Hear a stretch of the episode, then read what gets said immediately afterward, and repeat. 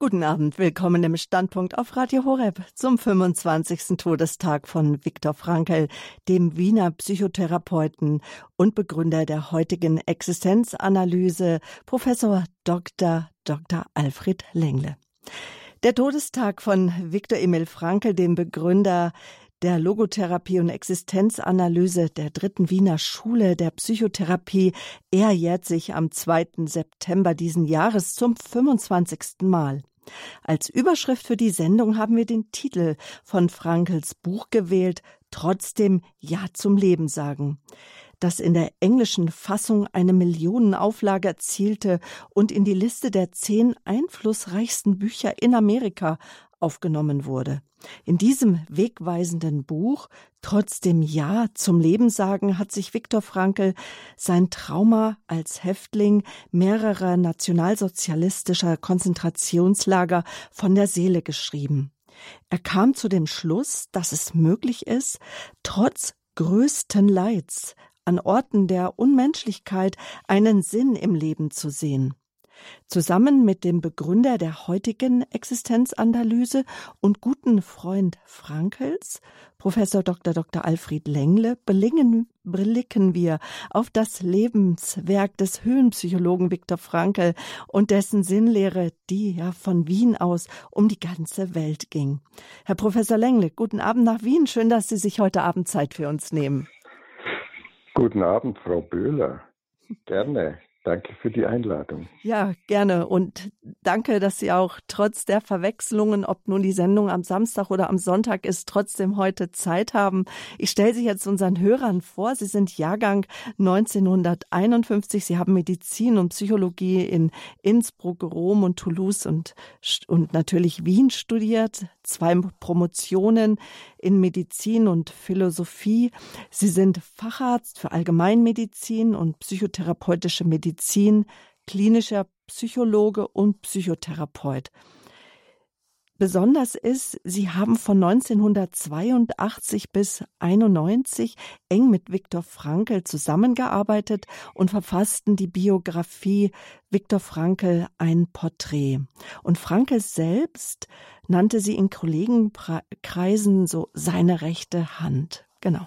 Erwähnen möchte ich noch, ja dass Sie die Ausbildung in Existenzanalyse in, äh, und Logotherapie in Wien begründet haben. Sie sind Ehrenpräsident und Gründungsmitglied der Internationalen Gesellschaft für Existenzanalyse und Logotherapie der GLE International und äh, sie sind immer noch beruflich tätig, obwohl sie inzwischen über 70 sind, leicht über 70 kann man sagen, 71. Und man sagt ja, die 70-Jährigen von heute sind die 50-Jährigen von gestern. Sie sind verheiratet, haben vier Kinder, zwei Töchter, zwei Söhne, beide erwachsen. Und an dieser Stelle erstmal die Frage, gibt's noch was Wichtiges, was Sie gerne mögen, was die Hörer wissen sollten über Sie? Ja, vielleicht ich liebe das Leben und ich liebe die Menschen. Das ist das Wichtigste. Und wichtig ist mir, Sie haben jetzt da so viel Information von mir weitergegeben. Das ist alles nicht so wichtig. Aber ich habe vier Kinder und bin verheiratet seit bald 50 Jahren. Und wir, also wir kennen uns seit, wir haben seit 45 Jahren verheiratet.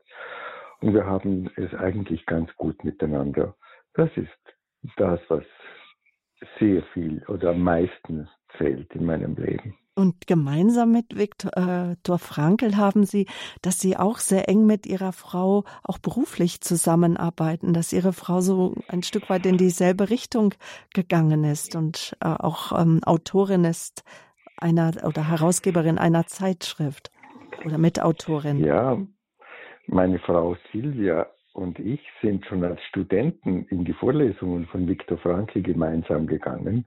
Es waren äh, schöne Gelegenheiten, uns zu treffen. Und nachher gab es immer heftige und lange Diskussionen. Und äh, so ist meine Frau, obwohl sie einen ganz anderen Studiengang hinter sich hat, aber später nach der Kinderpause hat sie eine Psychotherapieausbildung in Existenzanalyse und Logotherapie gemacht und ist auch Psychotherapeutin geworden und wurde dann Lehrausbilderin, Supervisorin und hat, wir haben ganz eng zusammengearbeitet und sie ist äh, eine sehr kluge und gescheite Frau. Und davon habe ich sehr viel profitiert und da bin ich ihr sehr dankbar. Schön, dass Sie das so erwähnen. Kommen wir nun zu Dr. Viktor Frankl, der ja von 1905 bis 1997 lebte. Frankl war Professor für Neurologie und Psychiatrie an der Universität, also an der Uni Wien, wie man so sagt, und 25 mhm. Jahre hindurch Vorstand der Wiener Neurologischen Klinik. An manche Begegnungen erinnert man sich immer. Können Sie sich erinnern, wann Sie zum ersten Mal ähm, Professor Frankel begegnet sind oder Dr. Frankel? Ja, ja, natürlich. Er war Vorstand der neurologischen Abteilung der Wiener Poliklinik, also nicht der Universitätsklinik. Das müsste ich noch äh, Korrektheit halber dazu sagen. Die Poliklinik ist ein städtisches Krankenhaus gewesen und da hat er die neurologische Abteilung geleitet. Aber er war Professor für Neurologie und Psychiatrie, wie Sie richtig sagen. Und als solchen habe ich ihn das erste Mal auch kennengelernt bei einer Vorlesung als Student. Er hielt jeden zweiten Mittwoch von fünf bis sieben abends eine Vorlesung in der Poliklinik und da hat dann ein, hat ein Freund von mir gesagt, du, da gibt es die Vorlesungen vom Frankl. Äh, dann habe ich gesagt, ja hey, lebt er denn noch? Dann hat er gesagt, ja du, natürlich, wieso fragst du? Und dann sagte ich, ja, ich habe vor meinem geistigen Auge das äh, Schulheft aus der Mittelschule, wo wir in der achten Klasse die äh, psychologischen Schulen durchgenommen haben. Und da stand, ich sehe es heute noch von mir, Freud, eineinhalb Seiten, Adler, eine Seite, Jung eine halbe Seite, Frankel vier Zeilen. Vier und Zeilen. Nachdem Freud, Adler und Jung nicht mehr lebten, hatte ich als Mittelschüler angenommen, ja, Frankel gehört auch in diese Kategorie, in diese Liga. Und da waren nur vier Zeilen, ja, und da war halt nicht so viel äh, so Berühmtes noch zu sagen, äh, damals in den Ende der 60er Jahre. Und so hatte ich intuitiv ohne weiteres angenommen, dass er gar nicht will und sagte, natürlich. Und sagte, ja, dann natürlich, da gehe ich gerne mit.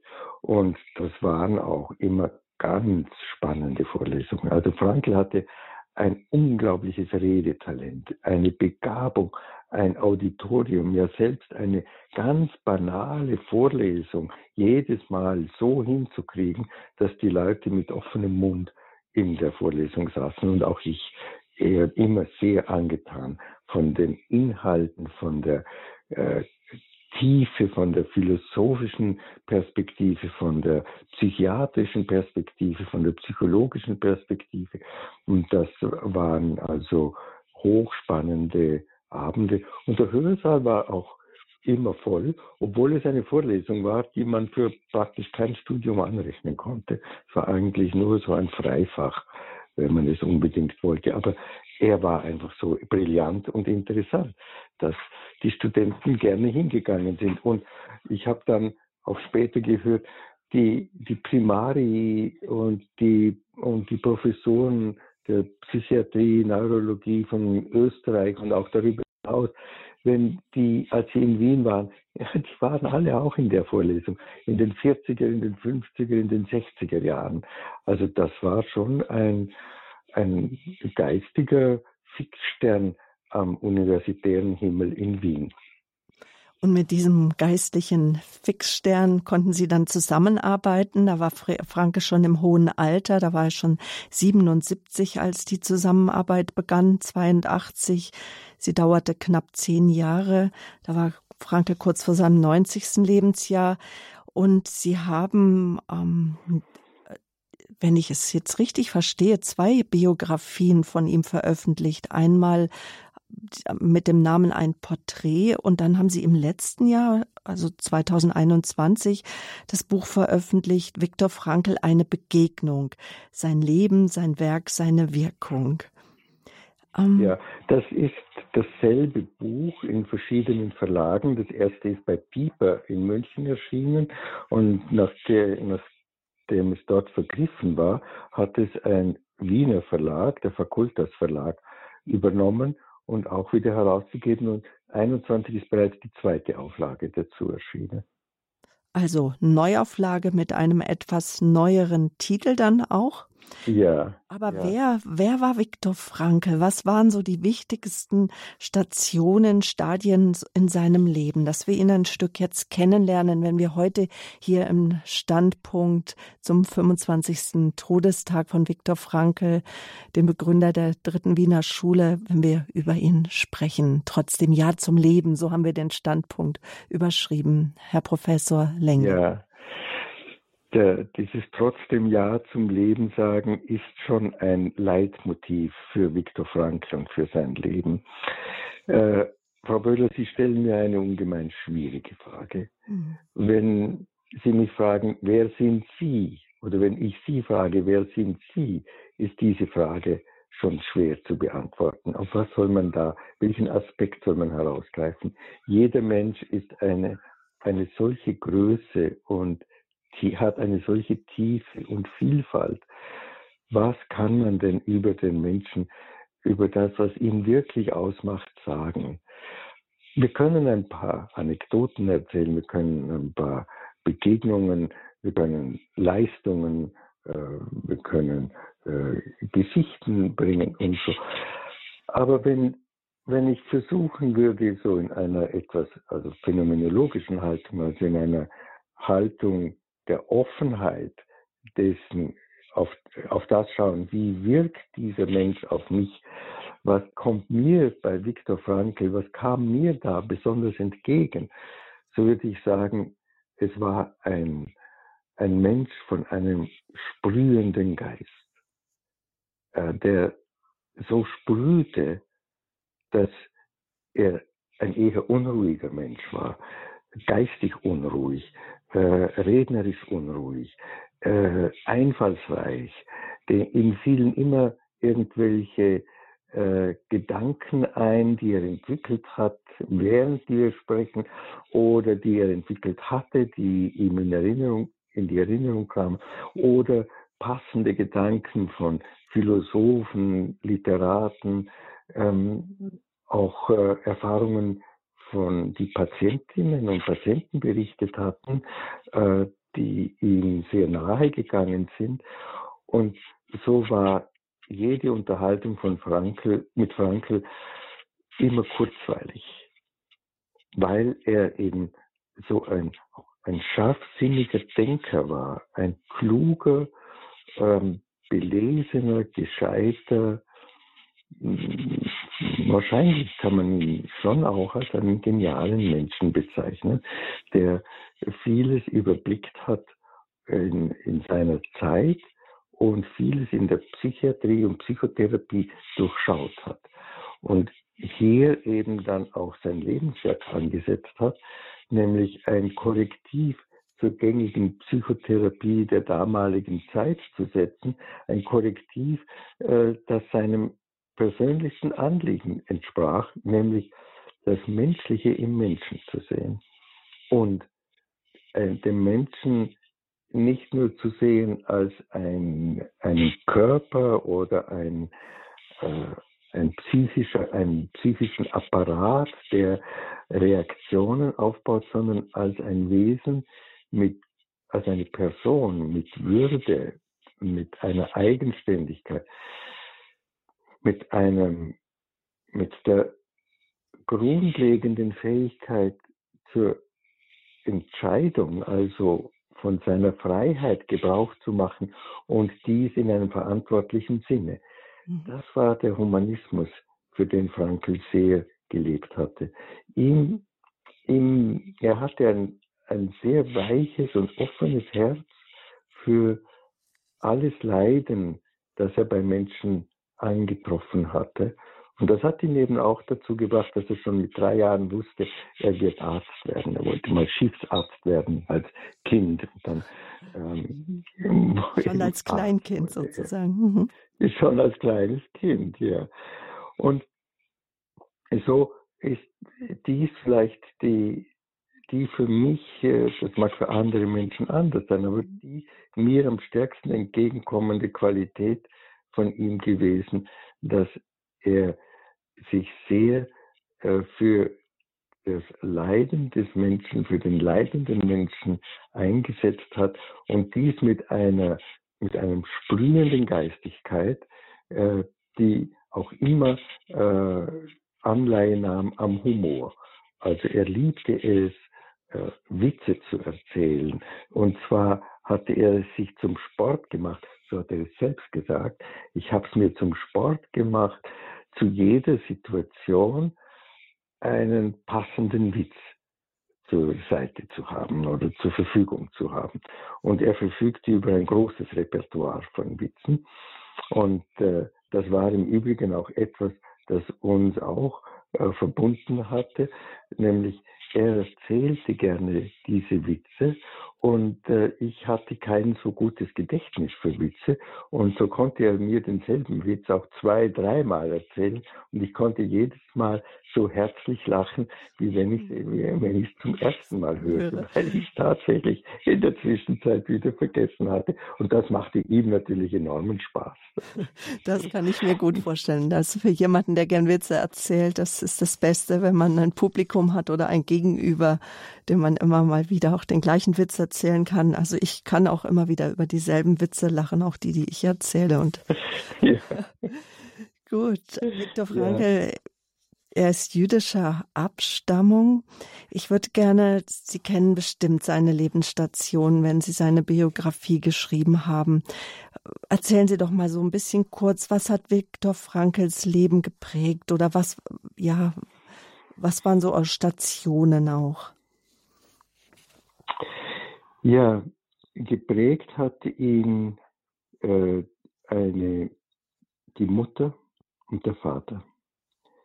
Die Mutter, die er als die Güte in Person bezeichnet hatte, die, bei, die und der Vater, der sehr streng äh, pietistisch war und, ähm, und ihn auch äh, streng erzogen hatte. Also auch einmal hat er sogar einen Kochlöffel auf seinem Popo zerbrochen, wie er ihn geschlagen hatte. Das war der Vater und die Mutter war ist geradezu zerflossen von Weichheit und Güte. Und beide Eltern sehr fromm jüdisch.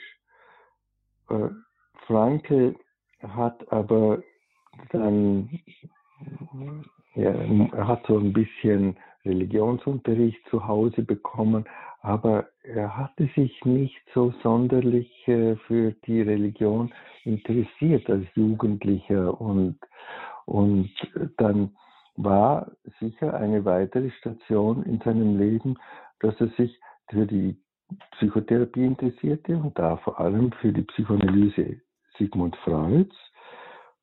Da wurde er dann zunächst abgelehnt für die Lehranalyse nach dem Ende des Studiums, also mit 18. Die wurde ihm empfohlen, er solle zuerst das Studium beenden und dann wiederkommen. Und äh, Frankl. Habe ich das richtig also verstanden? Mit 18 hatte er schon sein Studium abgeschlossen, weil heute. Ja, mit 18 ja, mit 18 hat er sich beworben für eine Lehranalyse, für die Ausbildung. Also nach dem Abitur sozusagen. Mhm. Nach dem Abitur, ja. Und da wurde ihm empfohlen von Paul Federn, dass er das Studium der Medizin zunächst absolvieren soll und wenn er dies beendet hat, sich wieder bewerben solle.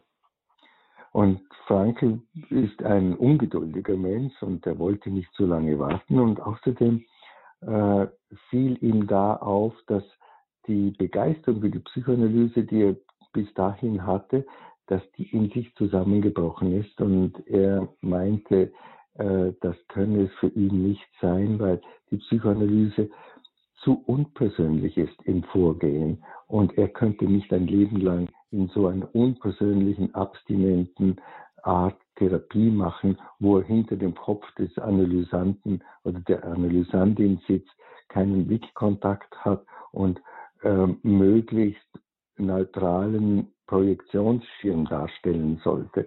Das wäre seinem Temperament auch, mit seinem Temperament auch gar nicht möglich gewesen. Und so hat er sich, und das war eine weitere Station, die Abkehr von der Psychoanalyse und dann die Zuwendung zur Individualpsychologie von Alfred Adler, wo er auch die Ausbildung gemacht hatte. Darin, stimmt es, sein Schwerpunktthema war damals schon Depression und Suizid, weil er war ja damals, also auch schon in jungen Jahren und die Sinnfrage, die stand dann auch damals dann schon im, im Zentrum seiner Arbeit. Ja, die Sinnfrage, die hat ihn sein Leben lang begleitet, schon als Jugendlicher. Er hatte geradezu eine Überempfindlichkeit auf das Thema Sinn und hat sich sehr eingesetzt, schon als Pubertierender, als 14-Jähriger, hat er sich mit einem Professor angelegt in der Mittelschule, mit einem Mittelschullehrer ähm, und hat ihm an den Kopf geworfen, wenn Sie als Chemiker meinen, das Leben sei nichts weiter als ein Oxidationsprozess, was hat das Leben dann für einen Sinn? Mhm. Und, und so hat er also sehr Partei ergriffen. Die Symptomatik, die war ihm auf den Leib geschnitten. Depressionen hat er dann erst später sich mit denen äh, beschäftigt. Aber für die Symptomatik, ja, das war auch der Hauptgrund, warum es dann zum Bruch kam mit Alfred Adler, weil äh, Alfred Adler vorgeschlagen hat, dass die Symptomatik unbedingt in die Psychotherapie aufgenommen werden sollte. Und Adler lehnte das ab und hat ihn schließlich sogar ausgeschlossen aus seinem Verein. Und, und welche Rolle spielte dann auch sein Glaube an den Schöpfergott? Hm. Damals äh, war das sehr in den Hintergrund getreten.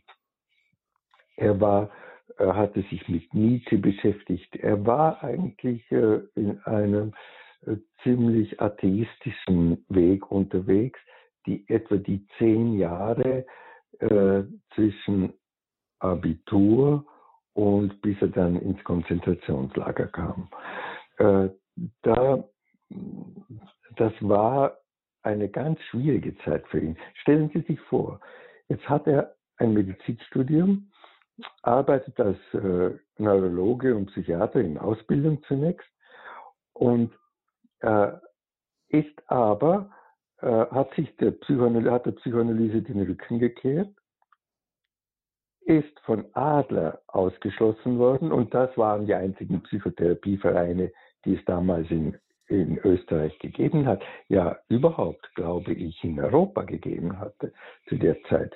Es äh, kam dann bald einmal äh, Kurt Lewin in Berlin und so dazu. Aber ähm, Frankl war jedenfalls in Wien aufs Trocken, in, ins Trockene gestellt.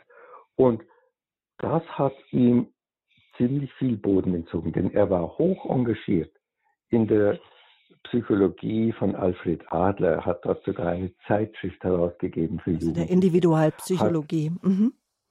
Die Individualpsychologie, genau.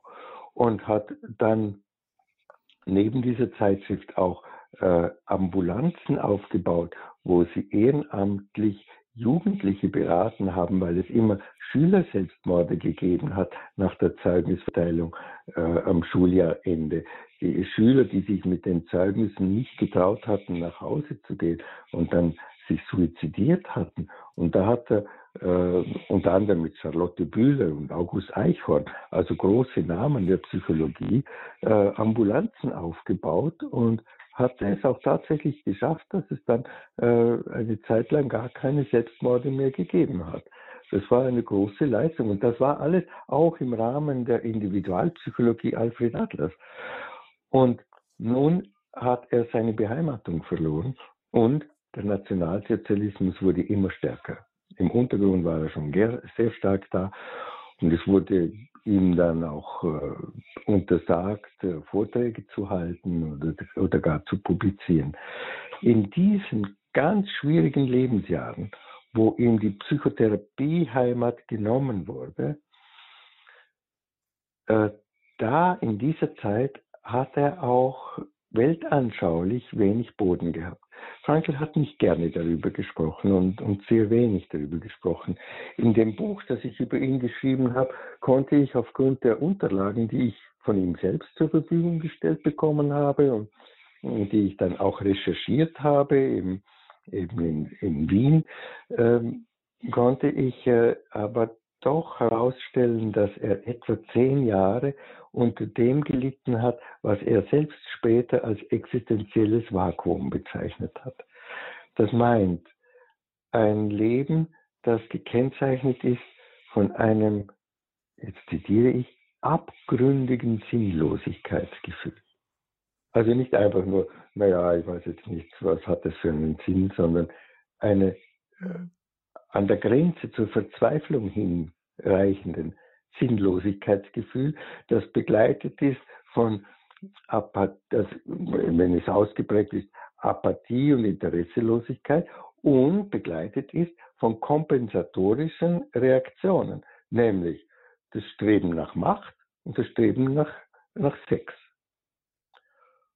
Und das hat er dann später in der Theorie der Logotherapie auch ausgebaut, aber persönlich hat er das, obwohl er darauf in der Theorie natürlich nicht Bezug nimmt, aber wenn Sie nach der Biografie fragen, persönlich hat er darauf schon Bezug, äh, dies durchgemacht, nämlich Jahre der Sinnlosigkeit, in denen er ein, äh, ein wirklich ein Schützenjäger war, das hat er mir offen zugestanden und mhm auch gelegentlich mal ein bisschen angedeutet, in, in, publiziert, wo er also wirklich diesen Frauen nachgegangen ist und wo er versucht hat, also das war Libido nach Sigmund Freud, also er hat die Psychoanalyse gelegt sozusagen und Macht nach Alfred Adler, Individualpsychologie, das Streben nach Überlegenheitsgefühl und Macht. Und das hat er versucht zu bewirken, indem er eine medizinische Karriere aufbauen wollte und Chefarzt werden wollte. Und in diese, sagen wir, dunkle Zeit, diese dunklen zehn Jahre in seinem Leben, äh, die äh, haben, in, in, den, in den Jahren hat er praktisch nichts in der Psychotherapie gemacht, wenig und hat äh, immer ein schlechtes Gewissen gehabt, hat er dann auch gesagt, einerseits über seinen Lebensstil, andererseits, weil er das, was er eigentlich tun wollte, nämlich eine, ein Buch zu schreiben über Psychotherapie, seine spätere Logotherapie, nicht vom Fleck gebracht hat. Und das änderte sich schlagartig, als er ein junges Mädchen kennenlernte, die damals 21 war, die Tilly. Mathilde. Äh, die dann mhm, seine erste die, Frau. Die seine erste Frau wurde. Mhm. Und in dieses Mädchen hat er sich also sehr verliebt und da ist eine wirklich tiefe Liebe entbrannt. Mhm. Und es war schlagartig Schluss mit diesem Lebensstil und er hat ein völlig anderes Leben geführt und hat auch sofort äh, zu schreiben beginnen können. Konnte endlich das, was er seit seiner Zeit bei Alfred Adler, dort hat er ja einen guten Lehrer gehabt, den Rudolf Allers, der hat ihm den Philosophen Max Scheler nahegelegt und hat ihm Menschenanthropologie, also Menschenkunde und Menschenbildlehre vermittelt. Und, und da sind Frankl die Augen aufgegangen.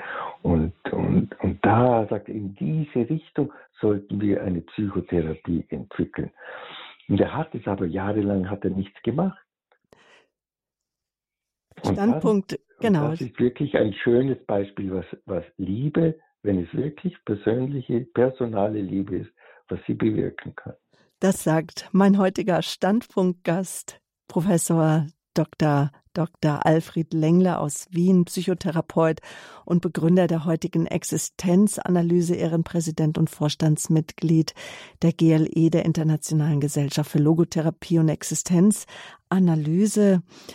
Ähm, Herr Professor Lengle, ich würde, ähm, bevor wir auf ich sag mal, den eigentlichen Titel unserer Sendung eingehen, nämlich trotzdem Ja zum Leben sagen. An eines oder sagen wir das erste Buch, das Viktor Frankl veröffentlicht hat, nachdem er aus dem Konzentrationslager äh, zurückkam, äh, dass er entlassen wurde, was ja auch ein großes Wunder war 1945, denn mhm. Seine Frau, ähm, sie musste zwangsabtreiben, äh, 42 äh, und äh, mhm. 42 im September kam er ins Ghetto Theresienstadt zusammen mit den Eltern, dem Bruder, alle starben.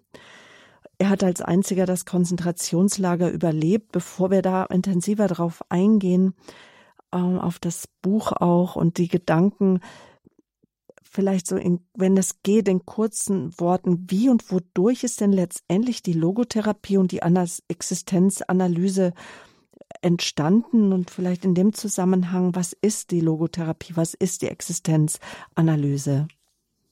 Mhm. Logotherapie nicht zu verwechseln mit Logopädie, das ist ein Sprachheilverfahren, das zum Beispiel nach Schlaganfällen oder bei Stottern angewendet wird.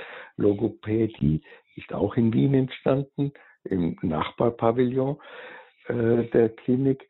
Logotherapie ist eine, äh, eine beha psychologische Behandlungsform, äh, die sich darum bemüht, Menschen zu helfen, ihren Sinn im Leben zu finden oder prophylaktisch ihn zu bewahren und nicht zu verlieren. Logos heißt das Griechische heißt eigentlich das Wort, aber in der Philosophie steht der Begriff Logos auch für Sinn. Und daher ist Behandlung durch Sinnfindung die Logotherapie. Und die ist entstanden und das setzt genau an dem an, wo wir jetzt in seiner biografischen Entwicklung äh, hielten, nämlich äh, als äh, Ergänzung oder Gegengewicht zur tiefen Psychologie der damaligen Zeit, also zu dem, was Freud entwickelt hatte und was Alfred Adler entwickelt hatte. Frankl sagte ja, einerseits, es ist schon richtig, was Freud in der Traumanalyse da beschreibt und man kann und den Aspekt der, des libidinösen, äh, sexuell getönten äh, Motiviertseins und Erlebens, das finden wir natürlich bei Menschen. Und was Alfred Adler äh, sagt, dieses Streben, dass wir nicht in, dem, in einem Minderwertigkeitsgefühl bleiben, sondern dass wir uns auch behaupten können, dass wir zu einem Wir gelangen, das findet sich genauso bei Menschen.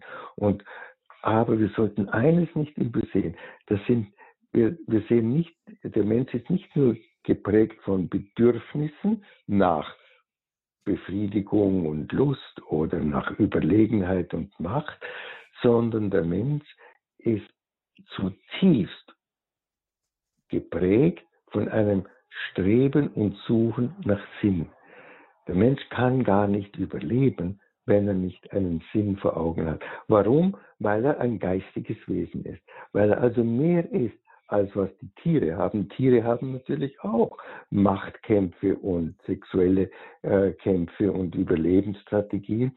Aber darüber hinaus hat der Mensch eben ein, ein, als geistiges Wesen ein Verlangen danach zu verstehen, warum er lebt, warum er leidet, wofür er da ist und wie er sein Leben gestalten soll. Denn er ist ja schließlich frei und kann es zu einem guten Teil auch prägen und formen.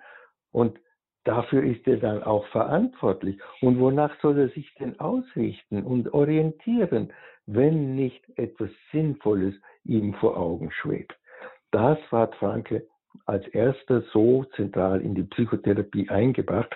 Und nachdem er bei Adler nicht auf ein offenes Ohr gestoßen ist, fand er, dass dies eine unbedingt notwendige Ergänzung ist für alle Psychotherapie, nicht nur für Adler, auch für, für Freud und dann später sagt er auch zur Verhaltenstherapie oder systemischen Therapie. Für alle Therapierichtungen sollte ein Kenntnis im, den, im Umgang mit der Sinnfrage, äh, sollten Psychotherapeuten beherrschen, um den Menschen nicht im Stich zu lassen bei dieser urmenschlichen Frage nach der äh, Frage nach was hat mein Leben für einen Sinn und was hat mein Leiden für einen Sinn und wozu eigentlich alles? Eine Frage, die sehr brennend werden kann, in Not und Bedrängnis, bei schweren Verlusten, Krankheiten, die so bedrängend werden kann, dass sich Menschen deswegen auch umbringen.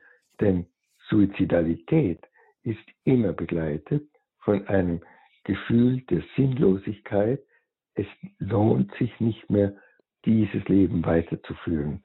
Und darum gehe ich. Hm, und wir Menschen neigen ja. Darum hat, sagt, ja, darum meinte Frankl, wie, dass dieses Thema kein beiläufiges Thema ist, sondern ein zentrales Thema in der Begleitung von Menschen, in, für jeden einzelnen Menschen und natürlich dann eben professionell auch im Bereich der Psychologie und Psychotherapie.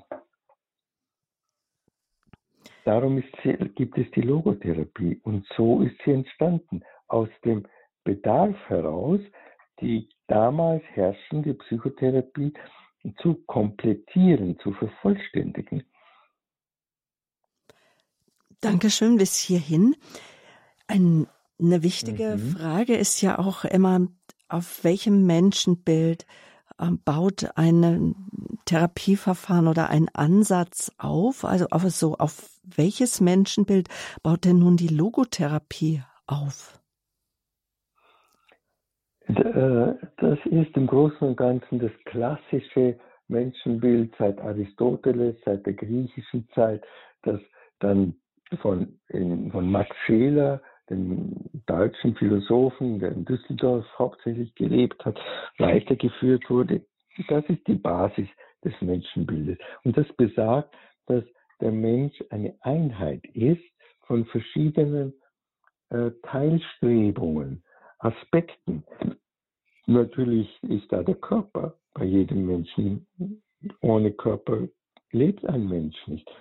Dann gibt es da die Psyche, das heißt, da gibt es äh, Überlebenskräfte in uns, die machen es aus, dass wir Hunger und Durst verspüren, Bewegungsdrang und Sexualität. Das sind Kräfte, die ähm, uns, die darauf ausgerichtet sind, uns am Leben zu erhalten, koste es, was es wolle. Und dann sagte Frankl, und das ist eben etwas Spezifisches, was sonst in der Psychologie in dieser Klarheit äh, meistens gar nicht abgegrenzt wird. Und das war eine Leistung von Frankl, dies da in die Psychologie, aus der Philosophie kommend in die Psychologie einzubringen. Er nannte es die, die noetische Dimension oder die geistige Dimension. Also Körper, vitale Kräfte, Psyche und die geistige Dimension. Aber was ist denn das Spezifische dieses, mhm. dieses Aspektes im Menschen, dieses Teiles oder dieses, dieser Dimension, sagte er gerne. Das Spezifische ist, dass dieses Geistige, das meint nicht geistlich, sondern dass ich einen Sinn für Gerechtigkeit habe, dass ich eine Wahl treffen kann. Dass ich sagen kann, ich gehe rechts oder links oder ich äh, wähle diesen Beruf oder jenen Beruf oder ich heirate oder heirate nicht. Und dass ich durch das Wahltreffen eigentlich erst entscheide, wer ich bin. Das, was ich bin als von der Geburt her, ist nur eine Grundlage, ist nur eine Ausgangslage, aus ein Rohling, aus dem ich nun die Figur meines Lebens, mein, mein Porträt sozusagen, meißle, indem ich ein Leben lang Entscheidungen treffe. Und das macht dann meine geistige Persönlichkeit aus. Das bin ich dann geworden. Und wenn wir bei Grabreden überlegen, was können wir über den Menschen sagen, dann denken wir genau an das. Was hat dieser Mensch aus sich gemacht? Wo hat er eine Größe gezeigt? Wo hat er seine Fähigkeiten gelebt? Wie, wie gut war er in Beziehungen zu Menschen, wo hat er seine Güte gelebt und so. Das ist die geistige Seite im Menschen. Die hat jeder Mensch. Die ist ihm angeboren. Wir alle, äh, schon kleine Kinder, Dreijährige, Zweijährige, Dreijährige, Vierjährige machen Entscheidungen und sagen Nein und so. Und das sind ein Nein sagen ist bereits Entscheidung. Nach Max Scheler ist das ein spezielles Kennzeichen des Menschen. Der Mensch ist ein Neinsagender. Also sich abgrenzen und das eigene entwickeln und betonen. Das kann der Mensch. Wir können also unser Leben gestalten und ihm ein Gepräge geben, das uns entspricht. Dann sind wir zufrieden, erleben ein Glück oder indem wir uns wie in einer fremden Haut fühlen. Dass wir also da in, auf Wege gekommen sind, in denen wir uns verlieren, fremd geworden sind. Das ist den Menschen möglich. Leben kann auch wirklich scheitern und kann tragisch enden, in, in die Verzweiflung führen. Und man kann dabei selbst auch äh, das so veranlasst haben, dass man in diese Enge gekommen ist und in diese Verzweiflung. Und diese Verantwortung den Menschen bewusst zu machen, das war das zentrale Anliegen Frankls mit seiner Logotherapie. Also den Menschen heranzuführen an die Verantwortlichkeit für das eigene Leben. Ich bin für mein Leben in erster Linie selbst verantwortlich. Das gilt nicht für die Kinder und die Jugendlichen, da sind es noch die Eltern. Aber Erwachsensein heißt, diese Verantwortung zu übernehmen. Und so zu übernehmen, dass ich dazu stehen kann, dass es also gewissenhaft ist. Mhm. Wenn das nicht in diesem Sinne gelebt wird, dann erleben wir das als sinnlos. Und dann kommen wir in die Sinnthematik hinein, die dann ein weiteres Kapitel darstellt. Mhm. Und wir sprechen ja immer in Verbindung ähm, mit Viktor Frankl davon, dass er der Begründer der Logotherapie und Existenzanalyse ist. Aber Sie haben die Existenzanalyse, wie sie heute besteht, die haben Sie sozusagen ähm, wegweisend vorangebracht.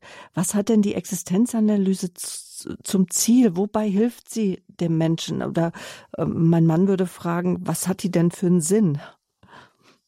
Ja, das ist eine gute Frage. Ja, also die Logotherapie hat den Sinn, das hat Frankl von sich gesagt, er wurde mal gefragt, äh, welchen Sinn sehen Sie in Ihrem Leben? Dann sagte er, ich sehe den Sinn in meinem Leben darin, anderen Menschen geholfen zu haben, einen Sinn in ihrem Leben zu finden.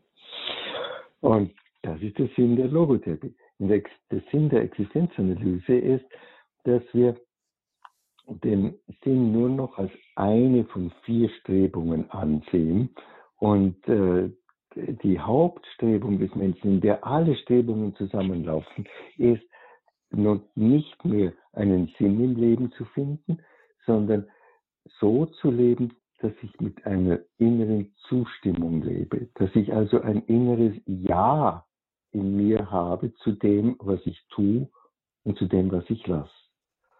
Weil dann kann ich wirklich mich leben und bei mir sein, wenn ich das, was ich tue, wenn ich da das Gespür habe, also spüre und fühle, ja, das stimmt so für mich. Ja, das ist richtig für mich. Und immer wenn ich etwas tue, wo ich nicht so das Gefühl habe und das spüre, ja, das, das ist es, das passt, das stimmt, das ist richtig, das ist gut, das ist wertvoll. Immer da, wo ich nicht diese innere Zustimmung spüre, gehe ich mir fremd. Da gehe ich mir verloren. Da ist es schade, wenn ich mich hergebe für Dinge, die ich eigentlich nicht mag, nicht will, die mir nicht wichtig sind. Und so schauen wir in der heutigen Existenzanalyse auf vier grundlegende Dimensionen, die es dafür zu berücksichtigen gilt. Nämlich das erste, kann ich das, was jetzt da ist, kann ich damit leben, kann ich es annehmen, kann ich sein mit den Bedingungen, mit dieser Familie, mit der Krankheit, mit den Umständen. Lässt es mich sein? Wenn nicht, dann habe ich zuerst daran zu arbeiten, dass ich überhaupt da wirklich sein kann. Wenn ich in der Familie nicht mehr sein kann, am Arbeitsplatz nicht mehr sein kann, dann habe ich was zu verändern. Oder wenn es nicht zu verändern ist, äh, zu schauen, dass ich den Mut habe, es zu verlassen. Kann ich sein? die zweite Frage, die dann anschließt, ist, und ist das, was ich da tue, hat das auch einen Wert? Mag ich es? Hat es Wert, in der Familie zu bleiben, in der Arbeit an dieser Tätigkeit zu bleiben? Hat es Wert, das Buch weiterzulesen oder jetzt bei dieser Sendung zuzuhören? Und das, die Werterkenntnis oder das Erfahren, ob etwas wertvoll ist, das geschieht nach unserem Verständnis durch ein Fühlen. Wir fühlen, ob es gut ist.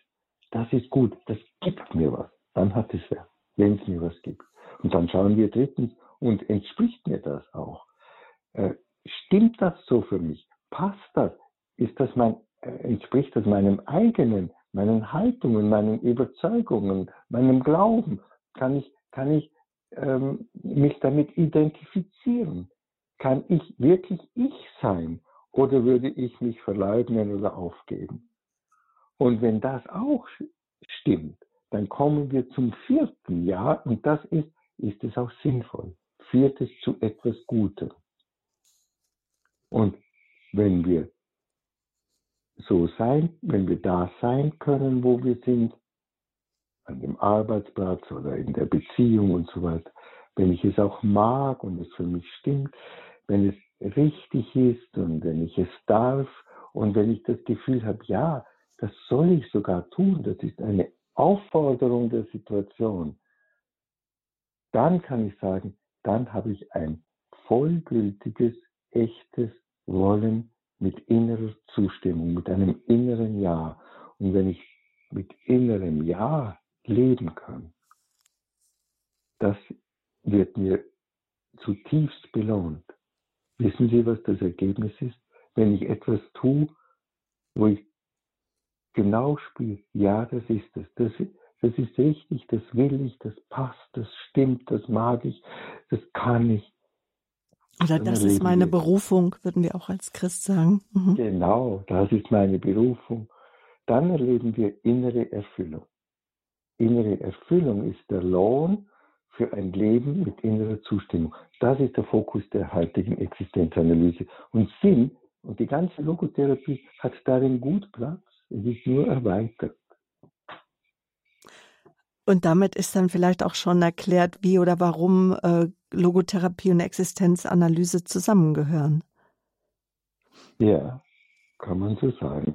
Die Existenzanalyse ist sozusagen umfasst die Logotherapie und gibt ihr wie noch eine breitere Basis, einen breiteren Boden. Ich habe bei Kohlhammer ist letztes Jahr ein Buch erschienen zum, mit dem Titel Logotherapie und Existenzen, Existenzanalyse und Logotherapie. So. Mhm. Und wir haben auch ins Internet ein Video dazu gestellt, wo auch Fachleute erklären, warum Logotherapie und Existenzanalyse zusammengehören. Ja. Gut, jetzt haben wir schon, wenn ich auf die Uhr blicke, fast eine Stunde miteinander geredet, ohne dass wir mal ein bisschen Musik gehört haben. Ja, der Standpunkt hier bei Radio Horeb Leben mit Gott, der Standpunkt zum 25. Todestag von Viktor Frankl, trotzdem Ja zum Leben. So haben wir den Standpunkt überschrieben nach einem Buch von ähm, Viktor Frankl, mein Gast. Das ist Alfred Lengle. Er, ähm, ja, er ist Mediziner, er ist, ähm, warten Sie, jetzt brauche ich mal hier, wo ist so. Ja. Sie haben Medizin und äh, ja, Psychologie studiert. Psychologe. Genau, ja. Sie sind Psychologe, Arzt für Allgemeinmedizin. Aber ich äh, wollte vor allen Dingen sagen, dass Sie äh, Dozent auch äh, oder Professor an der Psychologischen Fakultät der in Moskau sind, an der HSE in Moskau. Sie sind auch äh, Dozent an der mhm. Psychologischen. Fakultät Klagenfurt, haben mehrere Ehrenprofessoren, Ehrendoktortitel aus ländischer Universitäten und mhm. Besonders ist uns, dass Sie heute Gast sind. Sie haben fast zehn Jahre mit Viktor Frankl eng zusammengearbeitet. Gleich wollen wir noch mal intensiver ja. auch in das Buch einsteigen, trotzdem Ja zum Leben sagen. Aber ich möchte auch Ihnen, liebe Zuhörer, die Nummer geben für die Sendung im Standpunkt. Da können Sie auch ähm, anrufen, Erfahrungen mit uns teilen. Ich, ich denke, die Existenzanalyse und die Logotherapie gibt viel zum Nachdenken auch. Ähm, wozu das alles eine Frage oder dieses trotzdem Ja zum Leben sagen, trotz widriger Umstände, obwohl vielleicht ähm, Lebensentwürfe dahin gleiten, alles anders ist oder nehmen wir unsere aktuelle Lebenssituation, in der wir leben, die Corona-Krise kaum überstanden, blüht sie wieder auf im Sommer, obwohl das die letzten Jahre gar nicht so war. Dann haben wir den Ukraine-Krieg.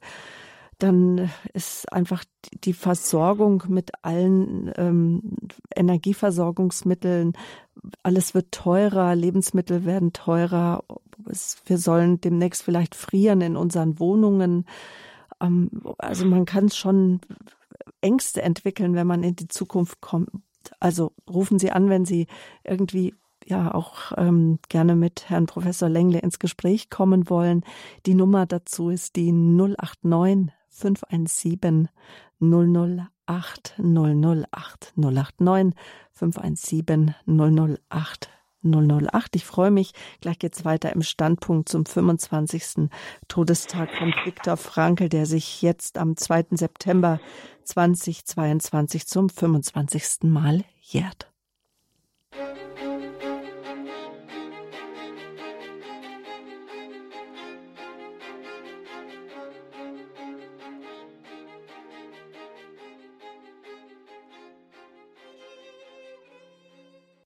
Radio Horeb, Leben mit Gott, Ihre christliche Stimme in Deutschland. Willkommen zum Standpunkt hier zum 25. Todestag von Viktor Frankl.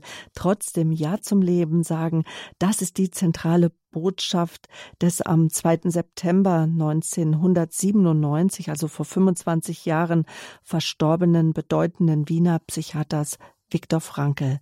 Unser Gast ist heute Abend der Wiener Psychotherapeut und Begründer der heutigen Existenzanalyse, Professor Dr. Dr. Alfred Lengle, der von 1982 bis 1991 eng mit Viktor Frankl zusammengearbeitet hat. Im Kollegenkreis sprach Frankl von Alfred Lengle als seine rechte Hand und er sah ihn auch als einen seiner besten Freunde an. Herr Professor Lengle, ich möchte mich jetzt mit Ihnen über Frankels Zeit im Konzentrationslager unterhalten, wo ja Tod und Hoffnungslosigkeit allgegenwärtig waren und über Frankels Buch ähm, trotzdem Ja zum Leben sagen, das in der englischen Fassung eine Millionenauflage erzielte und in die Liste der zehn einflussreichsten Bücher Amerikas aufgenommen wurde, auch aufgrund einer Umfrage. Ähm, das wurde in mehr als 20 Sprachen auch übersetzt, Bestseller. Das Buch ist ein erschütternder Bericht eines Mannes, der drei Jahre in vier verschiedenen Konzentrationslagern war, der in dieser Zeit auch seine gesamte Familie verloren hat. Ähm, und Sie haben einmal in einem Interview gesagt, dass er sich da seine traumatischen Erlebnisse von der Seele geschrieben hat. Vielleicht ähm, ja, wie erschließt man sich ein Buch am besten? Am besten erschließt man sich dadurch, dass man sein Gegenüber fragt, hast du es gelesen? Und dann die nächste Frage, Sie haben es gelesen, das weiß ich, Herr Professor Lengle. Und ähm, was war für Sie das beeindruckendste oder die beeindruckendsten Erlebnisse aus dem Buch? Da gibt es äh, für mich zwei Ebenen. Das eine ist die rein äh, menschliche Ebene, äh, es ist erschütternd, äh, dieses Leiden, das Frankl hier äh, über einige Zeit, nicht die ganzen Jahre hindurch erleben musste, das so hautnah mitzubekommen, obwohl er sich darüber gar nicht auslässt. Es ist mehr nur angedeutet, nur skizziert, weil ihm ist das Wesentliche in diesem Buch zu zeigen, dass der Mensch in der Lage ist, wirklich ein unglaubliches Leid durchstehen zu können, auch wenn es hoffnungslos und sinnlos aussieht und da trotzdem noch einen Sinn herauszuschlagen. Und äh, darum, ich habe das Buch vielen meiner, meiner Patienten zum, zum Lesen gegeben, um gerade jenen, die, die mit einem großen Leiden und Verlust zu kämpfen hatten, weil sie einfach sehen konnten, ja, mein Gott, man kann im Leben wirklich verdammt in die zertreten werden und in die Ecke geraten und äh, unter Wasser kommen. Aber der Mensch hat eine Fähigkeit, hat eine, eine, die Möglichkeit, trotz dieser ganz schweren äußeren Umstände, seinen Kopf hochzuhalten und auch im Leiden noch einen Sinn zu finden, nämlich im Wie des Tragens und im Wofür des Tragens. Und das beschreibt Frankl hier, wie er selbst auch darum gerungen hat. Und äh, das ist ein, ein menschliches Dokument, hat äh, Karl Jaspers einmal gesagt. Ein Dokument der Menschlichkeit, dieses Buch. Also es ist wirklich eines der großen Bücher der psychologischen Literatur. Und daneben hat es auch noch für mich als Psychologen und Psychotherapeuten äh, sehr viel Wissen aus dem fachlichen Bereich, wie Menschen mit so extremen Situationen umgehen und wie sie in die Apathie und in die, äh, in die Selbstaufgabe kommen können und wie sie sich aber auch davon heraushalten können und wie wichtig die Rolle ist des Miteinanders, dass also Lagerkommandanten oder Kollegen oder Kumpel einander äh, ein bisschen äh, Trost gegeben haben oder sich ein Ohr geliehen haben. Mhm. Wir haben schon Hörer, die auch angerufen haben, die ich jetzt ganz gerne einbinden möchte in den heutigen Standpunkt zum 25. Todestag von Viktor Frankl. Ähm, Gunther Franz aus Reutlingen haben Sie uns erreicht. Guten Abend. Guten Abend. Ich bin Gunther Franz aus Reutlingen. Herr Professor Lengle, ich habe natürlich auch einige Ihrer Bücher und ich will eines erwähnen, ein Buch, wirklich eine, ein hervorragendes Buch aus, ja, aus dem Jahr 1988, Entscheidung zum Sein. Da drin haben Sie eine fantastische Arbeit drüber mit den Fragen, an, äh, Anleitungen zur äh, Existenzanalyse. Dieses Buch halte ich für unglaublich geeignet auch für Selbsthilfegruppen. Und äh, ich wollte mhm. mal fragen, gibt es eigentlich eine, Neu, eine äh, Neuerscheinung von diesem Buch? Weil das sind natürlich auch ganz auch über das Thema Alkoholismus hervorragende Arbeiten oder die Arbeit da von dem Kollegen ihrerseits, der da sich mit einem Gesichtsverletzten beschäftigt, in Gedanken. Also da bekam ich mhm. Gänsehaut mhm. bei dem gesamten Buchtext. Ja, meine Frage, gibt es da eine Neuauflage? Danke, Herr Franz. Äh, leider gibt es keine Neuauflage von dem Buch, aber es gibt es vielleicht antiquarisch hier und da zu bekommen oder im Internet wird man es vielleicht bekommen können. Und tatsächlich ist dieser Artikel Anleitung zu existenzanalytischen Fragen von mir wirklich ein grundlegender Artikel gewesen für die neuere Entwicklung ah, ja. äh, der Existenzanalyse. Das haben Sie sehr, sehr fein äh, bemerkt, dass das äh, sehr anregend ist für die Arbeit mit sich selbst, aber auch für Gruppen, für, auch in Schulen und so weiter. Ja, ist wirklich klasse. Und äh, ich selbst, ich kam an die Logotherapie äh, auf einen ganz seltsamen Weg. Ich komme ursprünglich aus dem Saarland, lebe seit äh, 1982 hier im Raum Reutlingen, Tübingen und äh, bin seit über 40 Jahren trockener Alkoholiker. Also ich muss sagen, wenn es etwas gibt in meinem Leben, was mich unbeschreiblich bereichert hat, so ist es das Gedankengut der Logotherapie, wie ich es nur aus Büchern her kenne. Aber das ist schon ist ein kleines Wunder in meinem Leben gewesen. Das nochmal so am Rande. Ja. Und äh, ja, ich habe einen kleinen Brief da. Viktor Frankl, den habe ich ihm immer Anfang der 90er Jahre habe ihm immer nach Wien geschrieben, ihm meine Hochachtung für Leben und Werk ausgedrückt. Damals war ich im Personenbahnhof äh, Tübingen Rangierarbeiter, komme nachts um halb zwei von der Schicht zurück, mache meinen Briefkasten auf, da liegt da ein Brief drin, Absender Professor Dr. Universitätsprofessor Dr. Viktor E. Frankl, das war ein Highlight, das kann ich Ihnen gerade beschreiben, ja. Nur ein handgeschriebener ja, Satz drin. Vielen Dank für Ihre ja. freundlichen Zeilen. Mittlerweile ist das mein wichtigstes Dokument. Das wollte ich nur mal äh, als kleinen Beitrag hier in die super Sendung jetzt einfügen. Dankeschön. Ja. Das zeigt auch, dass Frankl äh, es ein Anliegen war, äh, wenn er solche Briefe bekommen hat, er hat sie alle beantwortet. Ja. Gott, ich bedanke mich. Danke. Tschüss. Alles. Gute für Sie, Herr Franz. Tschüss. Behüt Sie Gott. Auf Wiederhören. Ja, und kleine Aufmerksamkeiten, kleine Zeilen können für das Gegenüber einfach einen großen Sinn haben. Ein Ziel haben ist die größte Triebkraft im Leben eines Menschen. Viele Menschen haben im Leben wenig Ziel.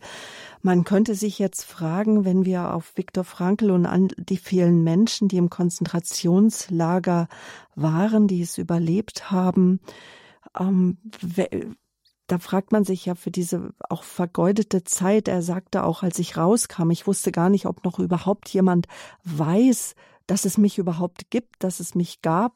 Ich, ich weiß gar mhm. nicht, was ist mein Ziel? Ähm, was können wir aus dem Buch herausleben?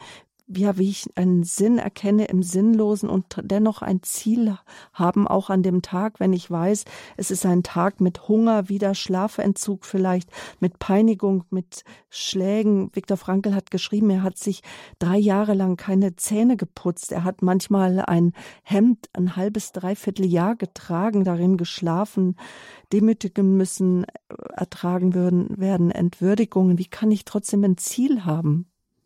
bei all dem? Ja, Ziel ist vielleicht ein bisschen zu pragmatisch gesagt. Wie kann ich trotzdem einen Sinn sehen? Worin, was könnte denn ein, etwas Gutes darstellen, wenn alles so hoffnungslos ist? Und das ist zum einen das Leben selbst, das Wunder, dass es mich gibt. Das ist ein Wunder, das ich gar nicht begreifen kann das ich nur in Empfang nehmen kann oder eben zurückweisen kann. Diese Freiheit habe ich. Und äh, die, dass dieses Leiden, das die äh, Frankel da auf sich genommen hatte, das hat ihn ja dazu geführt, dass er äh, sagen konnte, das hat uns das Tiefste im Menschen sichtbar gemacht. Die tiefsten Abgründe ebenso wie die wie diese großen, wie diese große Stärke und Kraft, Leiden ertragen zu können. Wozu? Um aus dieser Dankbarkeit dafür, dass ich an diesem Wunderleben teilhaben kann. Und Frankl persönlich hat es dann natürlich auch, äh, nachdem er diese atheistische Phase hinter sich hatte, äh, hat er einen sehr tiefen persönlichen Glauben entwickelt und gefunden. Und für ihn war es äh, letztlich wirklich dieses Durchtragen des Lebens für den, der uns alle geschaffen hat.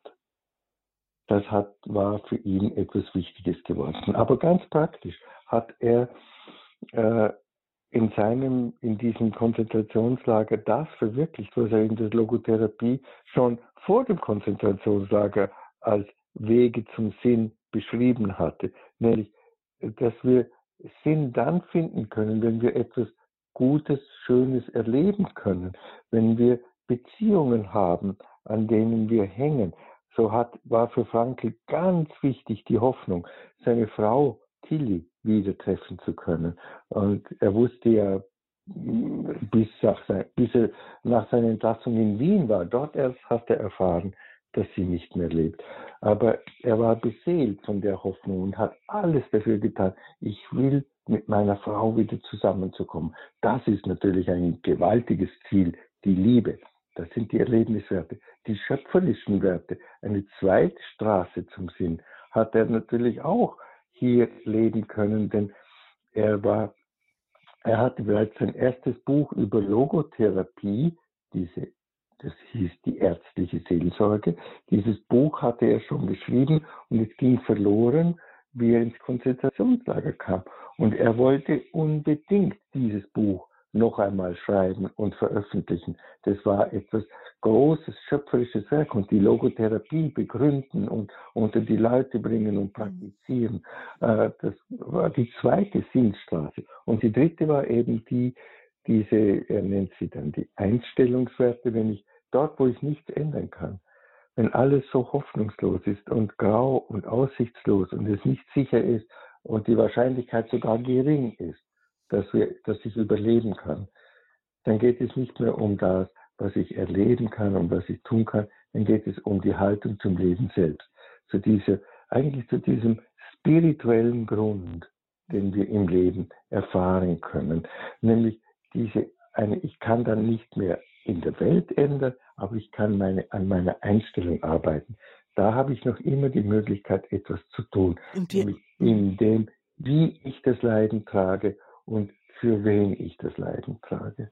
Und für uns Christen ist es ganz klar, der Schöpfer Gott hat uns gewollt, er hat uns geschaffen, das Leben geschenkt und er wird uns auch das Leben aushauchen zu ihm hin. Ja, und daran glauben wir zutiefst.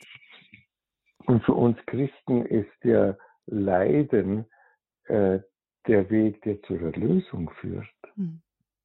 Das ist eine ungewöhnliche Religion. Das stimmt. Auch schwer nachvollziehbar manchmal. Und auch wissen viele ja. Menschen, die Leid durchtragen haben oder mit Gott zusammen sich haben tragen lassen, äh, ganz anders dann wieder im Leben stehen und Leben begegnen, trotz dem Schweren, ja. was vielleicht auch immer noch da ist, eine Krankheit, ein Schicksalsschlag. Ja. Und wenn man gerade mittendrin ist in so einem schweren Leid, dann kann man vielleicht mit Christus sagen, mein Gott, mein Gott, warum hast du mich verlassen? Ja. Und vielleicht ist das auch mit ein Grund, warum es Viktor Frankl gelungen ist, trotz bitterer Trostlosigkeit im Konzentrationslager doch auch immer wieder Hoffnung zu schöpfen und auch anderen ähm, Hoffnung zu schenken. Also auch das war eine Episode im Buch, dass er zu den Insassen gesprochen hat. Es war tief dunkel und er wusste auch gar nicht, mhm. wie das nun ankommt und endlich ging das Licht an und er sah äh, in die Tränen erfüllten Augen, in die betroffenen Gesichter oder auch in Gesichter, die sich aufhält, Helden auf mhm, abgemergelte ja, genau. Körper. Er hat sich einfach die Menschlichkeit hat, nicht nehmen lassen.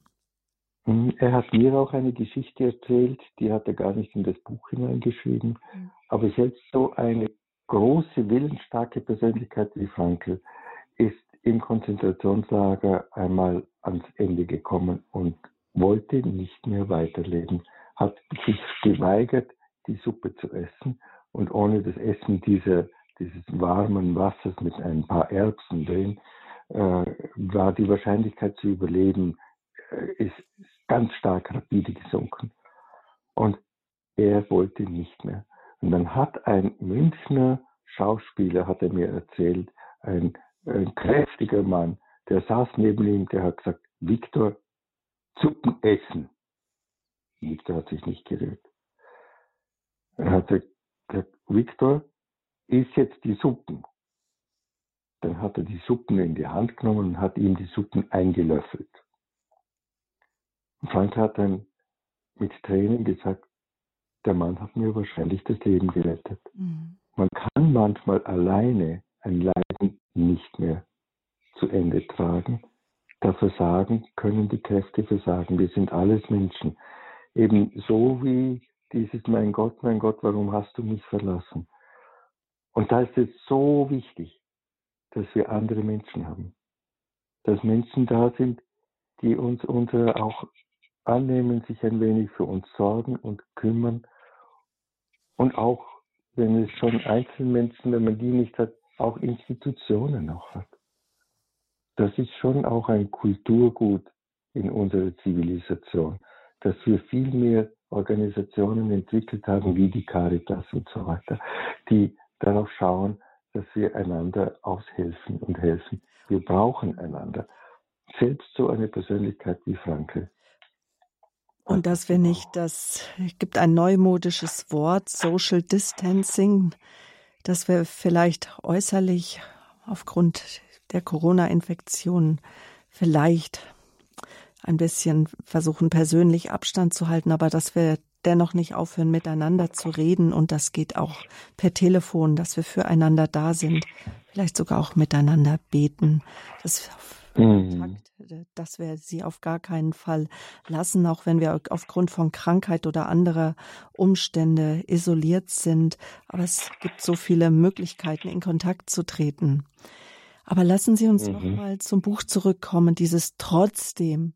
Das ist so, ja, trotzig, Trotz ist ja da drin, trotzdem Ja zum Leben sagen, mhm. ja, aus welcher Haltung immer das erstmal herauskommt. Haben Sie eine Erklärung, warum das Buch so einen Erfolg hat und in den USA auf die Liste der zehn besten Bücher gekommen ist oder herausragendsten Bücher? Ähm, ja, weil es ein ehrliches Buch ist, weil es nicht beschönigt weil es tiefgreifende Reflexionen einbaut, weil es kein Sensationsbericht ist, sondern auf der, auf der Hintergrundkulisse des Konzentrationslagers eine Beschreibung dessen, wie er ganz persönlich damit umgegangen ist und was er bei seinen Mitinsassen beobachten konnte. Und das ist natürlich, hat natürlich schon eine Größe. Auch dieses schonungslose Verlernen, verlernt zu haben, sich freuen zu können, wie man da zu einem Roboter wird, zu einer Maschine. Er schreibt ja auch, wie man sich äh, an alles gewöhnen kann. Also zitiert Dostoevsky, dass man sich, dass der Mensch eigentlich an alles gewöhnen kann, aber frage nicht wie, schreibt er dann. Und es gibt wahrscheinlich, hat, hat fast jeder Mensch Situationen durchgemacht, wo es uns sehr, wo es sehr dunkel in uns war oder schwer oder bitter oder verletzt oder hoffnungslos. Und so führt dieses Buch zu einem Ergebnis oder dahin, durch so eine dunkle Strecke hindurch mit sicherer Hand, aber mit der Offenheit des Leides, des Schmerzes, des, des Verzweifeln, des Verzweifelten, des Brutalen, des Schikanösen, das er erleben musste, des Ungerechten. Und trotzdem steht dann am Ende ein Mensch da, der wieder ins Leben kommt, der das Leben weiterführen kann. Also ins Leben, er ist im Leben geblieben, der aber sein Leben in einer Art und Weise weiterführt, dass sich viele Menschen ein Vorbild an ihm genommen haben und nehmen konnten. Ich glaube, das ist schon eine sehr beeindruckende Größe, die Frankl hier gelebt hat und für die wir ihm auch unendlich dankbar sind, denn sie kann so viel Hoffnung vermitteln.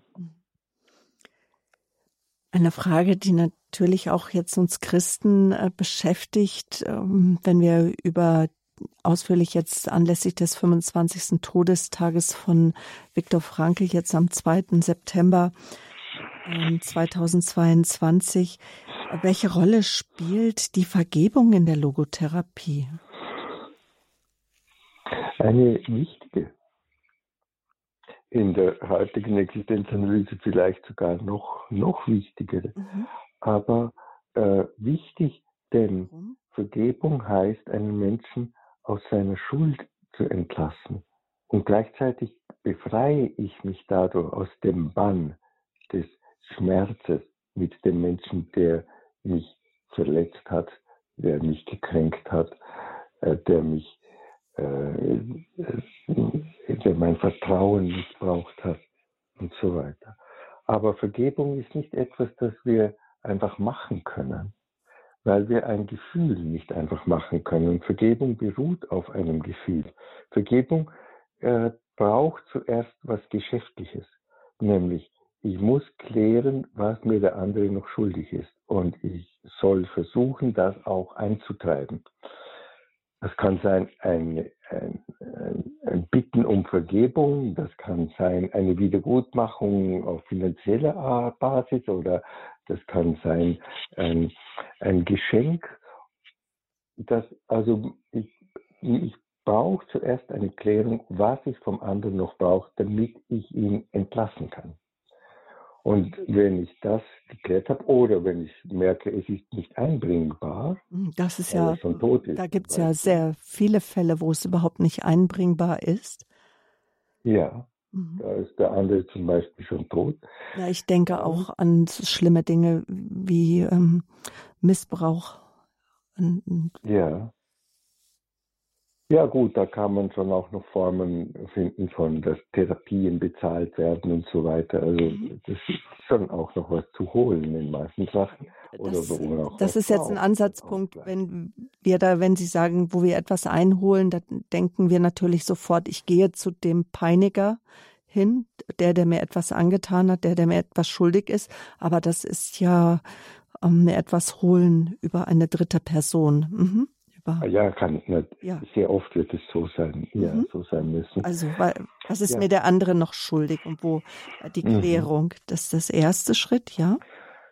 Und dann habe ich zweitens zu klären, was hat mir das genommen? Was, ich da, was ist mein konkreter Verlust? Was hat mir das gekostet? Was tut mir da so weh und warum tut es mir so weh? Das tun nämlich auch viele Menschen nicht. Die schauen dann nur auf den Peiniger, auf den anderen, auf den Bösen und schauen nicht mehr auf sich. Und damit verlieren sie sich. Und dann kommt man nicht zu einer Vergebung. Und dann äh, ist der, der dritte Schritt die Frage, kann ich damit überleben? Und bin ich bereit zu sagen, jetzt lasse ich es, weil es ist zum Beispiel nicht, nicht mehr zu holen, zu bekommen oder zu klären oder zu besprechen, weil der andere tot ist oder so. Und ich weiß, was es mir gekostet hat. Und ich weiß aber jetzt auch, ich kann das annehmen. In der Existenzanalyse dieser erste Schritt annehmen. Ich kann sein damit.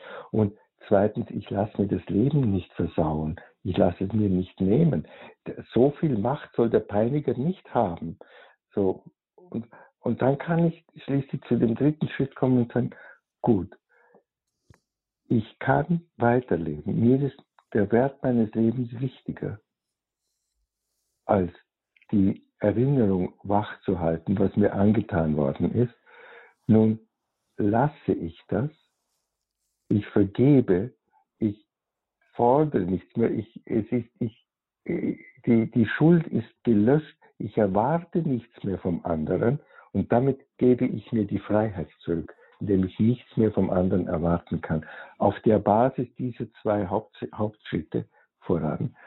Und so kann ich dann auch äh, mich viertens wieder öffnen und sagen, und was kann ich jetzt auf der Basis des Erlebten besser machen mit dieser Kenntnis, mit, dieser, mit diesen Gefühlen, mit dem, was ich da mitbekomme, wo, kann, wo dafür bin ich feinfühliger in manchen Bereichen, als es andere sind.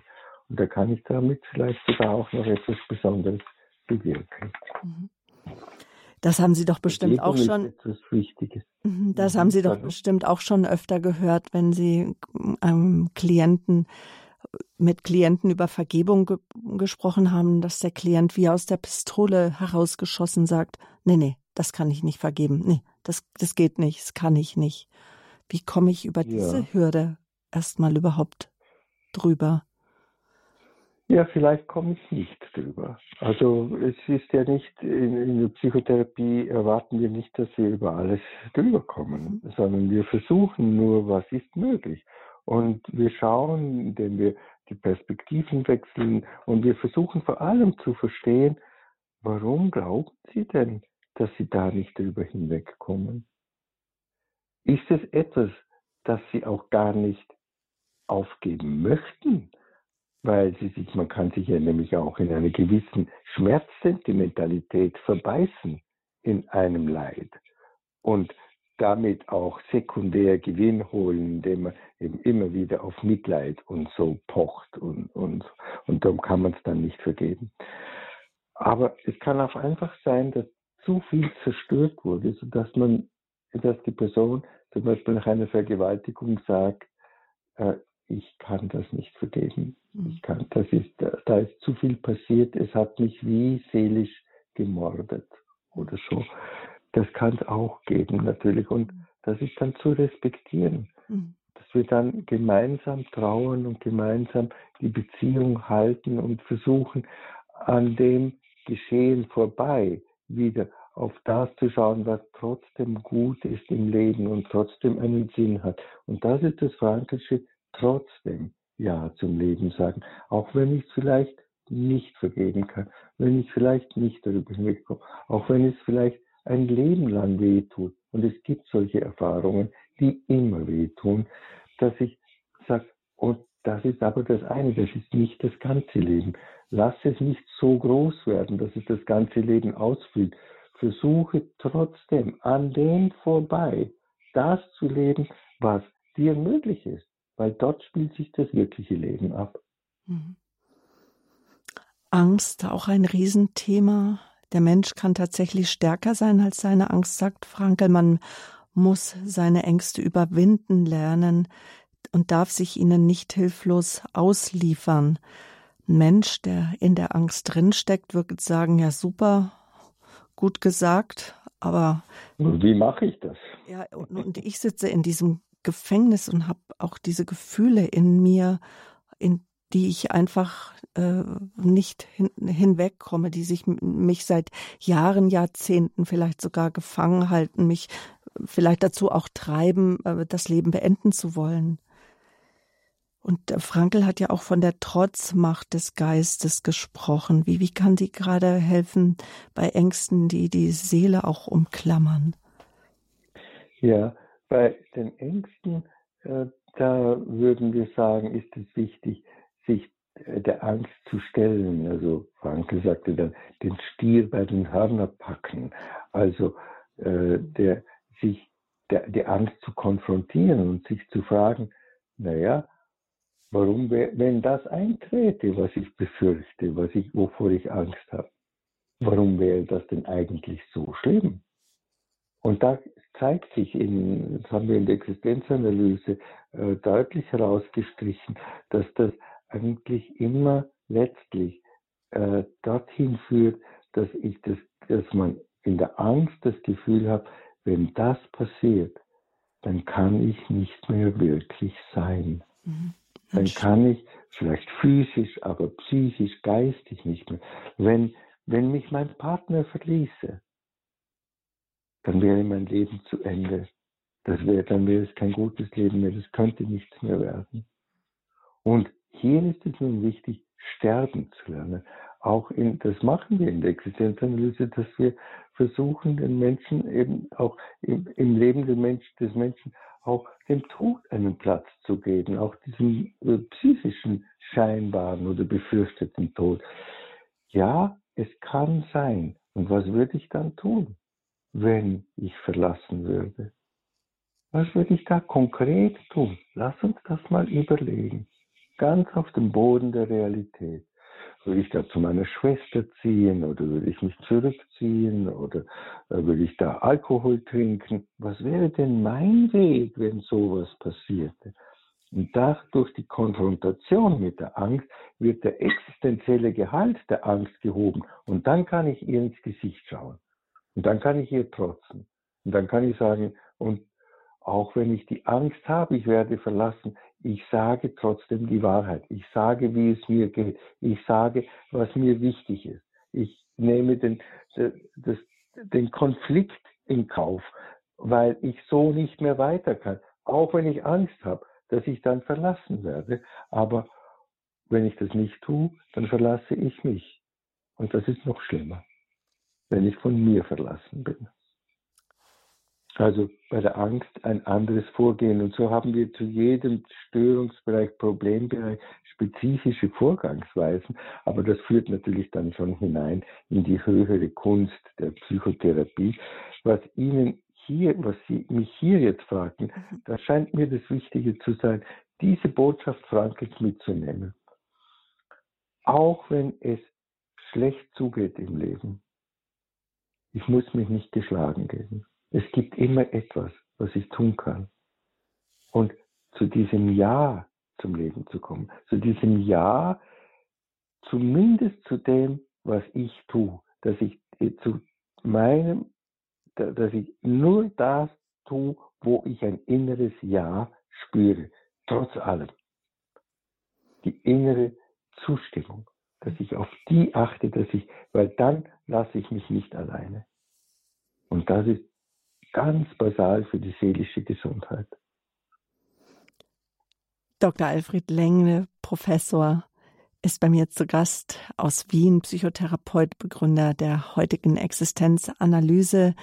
ähm, hat etliche Jahre, fast zehn Jahre mit Viktor Frankl zusammengearbeitet. Das war ein Standpunkt zum 25. Todestag Frankels. Ähm, Franke wird ja auch der Höhenpsychologe genannt. Ich glaube, das hat die Elisabeth Lukas, hat sie ein Buch geschrieben. Hat sie äh, diesen Begriff geprägt oder? Nein, das ist der Frankel hat gefragt. Wo, neben der tiefen Psychologie, die also in die Triebdynamik schaut, wo bleibt eine Höhenpsychologie, die die Höhen des menschlichen Geistes beschreibt? Der frankische Begriff. Ja.